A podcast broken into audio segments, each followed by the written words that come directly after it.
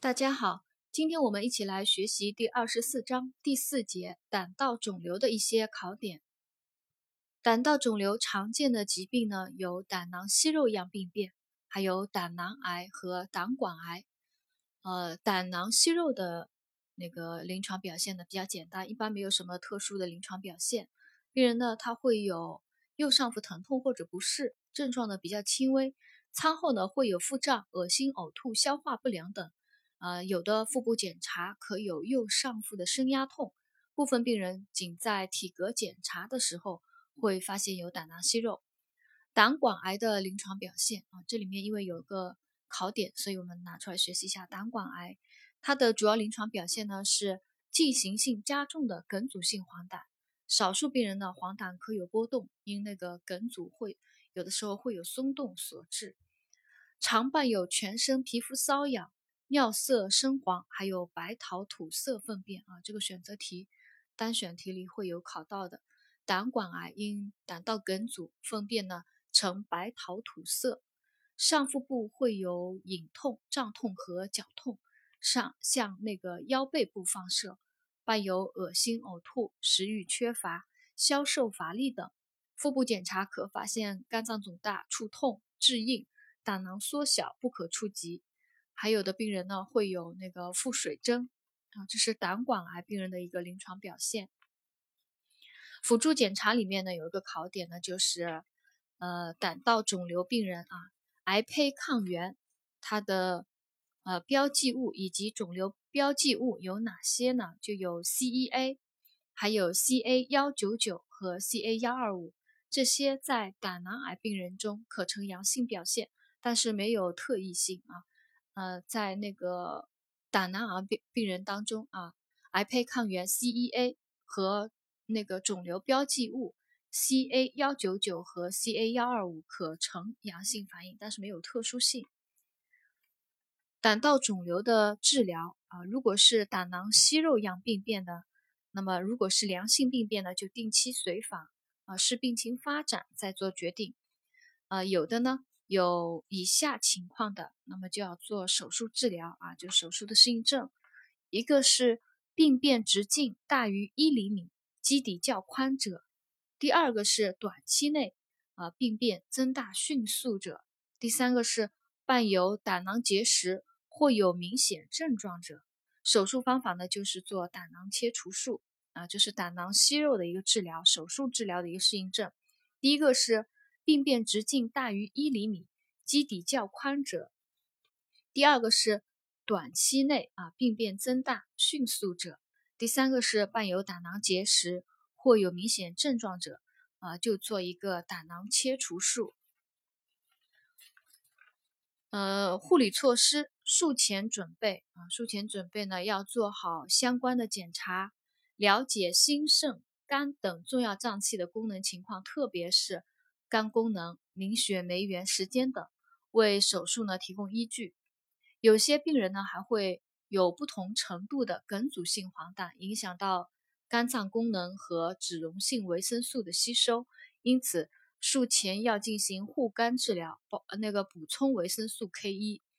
同时进行胃肠道准备。术前一天禁流质饮食，前一晚呢冲服番泻叶导泻。术前常规留置胃管和尿管，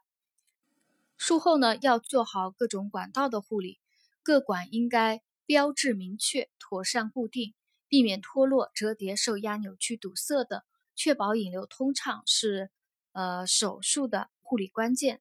呃，当中有讲就是一个腹腔引流管留置的目的啊，我们重点来学习一下腹腔引流管留置的目的呢，是观察术后内出血。胆漏以及肠漏的发生，呃，以及以方便及时处理，要注意观察引流量和性质。一般在进食后两天，如果没有异常的，可拔管。这是腹腔引流管的一个呃知识点啊。腹腔引流管它留置的目的是观察术后是否有内出血啊、胆漏和肠漏的发生，以便及时处理。如果在进食以后两天没有什么异常呢，就可拔管。胃肠减压管的护理呢，啊就比较简单了啊，主要也是保持通畅，观察引流的量性质颜色如果有堵塞呢，用生理盐水冲洗，保持有效的负压啊，防止呕吐或那个吻合口漏等并发症。减压管在术后两到三天肛门排气以后就可拔出。导尿管的护理呢，不讲了，太简单了。呃，留置梯形管，呃，在我们在上一节胆石症的梯形管引流里面有讲过了，这里也不讲了。待胃肠功能恢复，拔出胃管以后，啊，应该指导病人养成良好的饮食习惯，以清淡、易消化、低脂的流质和半流质饮食为宜啊。他的饮食是。清淡易消化、低脂肪的啊，流质或半流质饮食。皮肤护理呢，因为黄疸的病人啊，他会出现皮肤瘙痒，由于胆管阻塞以后，病人血液中胆盐浓度增高，刺激皮肤神经末梢所致。一旦皮肤破损呢，会激发感染啊，所以呢，有皮肤瘙痒的，可以遵医嘱呢，运用药物或用温水擦洗来缓解症状啊，切忌用手抓破皮肤以防感染。术后并发症的。呃，预防啊，护理措施。病人术后麻醉，如果未清醒的呢，取平卧位头偏向一侧啊，防止呕吐误吸。呃，麻醉清醒，生命体征平稳以后呢，就改半卧位，有利于引流。呃，注意术后还要协助病人早期下床活动，增加肺活量，预防肺部感染，促进肠蠕动，防止肠粘连，促进血液循环，预防压疮以及下肢静脉血栓形成的啊，所以要。有条件的就鼓励病人啊早期下床活动。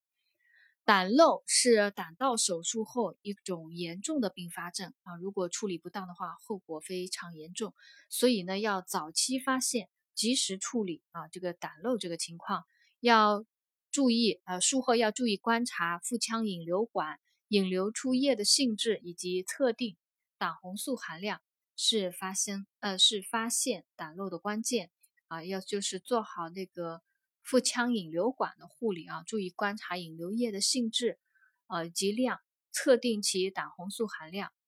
能够早期就是发现胆漏。